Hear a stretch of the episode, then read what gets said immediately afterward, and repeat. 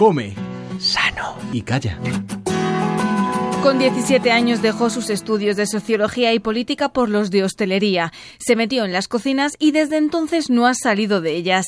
Para María Nicolau, la gastronomía es su manera de comprender cada época, testigo omnipresente de la historia. Hace cuatro días la cocina ha sido pues el centro eh, y el, vector eh, en torno al cual se tomaban las decisiones eh, que afectaban a todos los ámbitos de la vida de las personas, desde cómo se gestiona el territorio hasta el dinero del hogar familiar, hasta nuestra nutrición, nuestra alimentación, el placer, la salud a corto y largo plazo. Es decir, ha sido siempre un tema central, así que es fácil, si te adentras y hurgas un poquillo, encontrarte hablando de, de, todo, de la vida en general. Después de trabajar en un restaurante de moda en la avenida Diagonal de Barcelona, ahora dirige el suyo en Vilanova de Sau, un pequeño pueblo barcelonés de unos 300 habitantes. Y por si no fuera suficiente, también escribe para distintos medios digitales.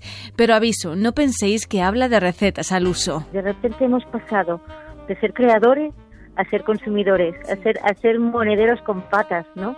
Entonces, yo creo que esto es muy peligroso porque hasta hace poco es lo que decíamos, la cocina lo decidía todo. Matar un cerdo significaba a, poder vivir o no poder vivir si conservamos esa carne en condiciones el resto del año. Eh, y como este ejemplo pequeñito, hay 50.000 más. El, el, trigo era moneda de cambio, el bacalao ha configurado y ha creado ciudades enteras a, propósito, ¿no? Boston no existiría sin él.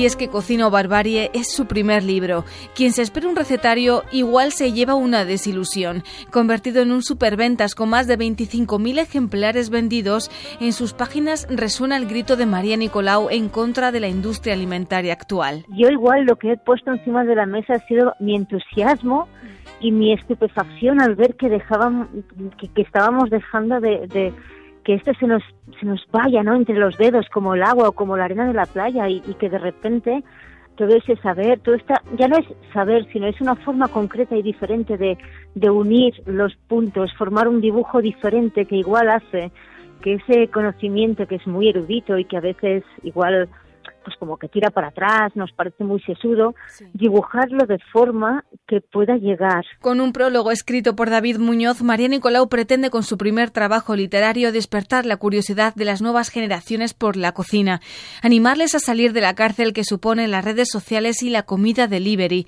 enseñarles qué se siente al comer algo que ellos mismos han preparado. Al final, uh, hacerte una tortilla francesa y acompañarla de cuatro cosas de ensalada son tres minutos, son cinco minutos, es más bueno, más bonito y más barato y más autónomo que comprar una pizza y, pedir que, te la traiga a domicilio a alguien que está cobrando una miseria. No hace falta complicarse la vida. La cocina está para solucionar, ¿no? Y, y, y hay que verla como caja de herramientas, como, como una fuente infinita de soluciones y no de problemas. Un diálogo sobre la cocina y las recetas que arranca con la zarzuela. María Nicolau siempre ha tenido un cariño especial por este plato a base de caldo de pescado y marisco, pero nunca se hubiese llegado a imaginar que fuese esta receta la que le ayudase a creer que aún hay esperanza para la cocina. De repente la escribí ah, desde las entrañas, desde el corazón, y al cabo de, de, un par o tres de meses de haberse publicado el libro, el libro de, de repente en un grupo de, de 12 o 14 chavales jóvenes, de esos de la generación TikTok, en el restaurante. Me llaman, salgo, les saludo y de repente sacan un par de móviles, me empiezan a, enseñar fotos y veo que dice, mira, mira, hemos cocinado zarzuela, no puedo creerlo, ah. para llorar. Cocina o barbarie, una carta de amor a los fogones y a la libertad.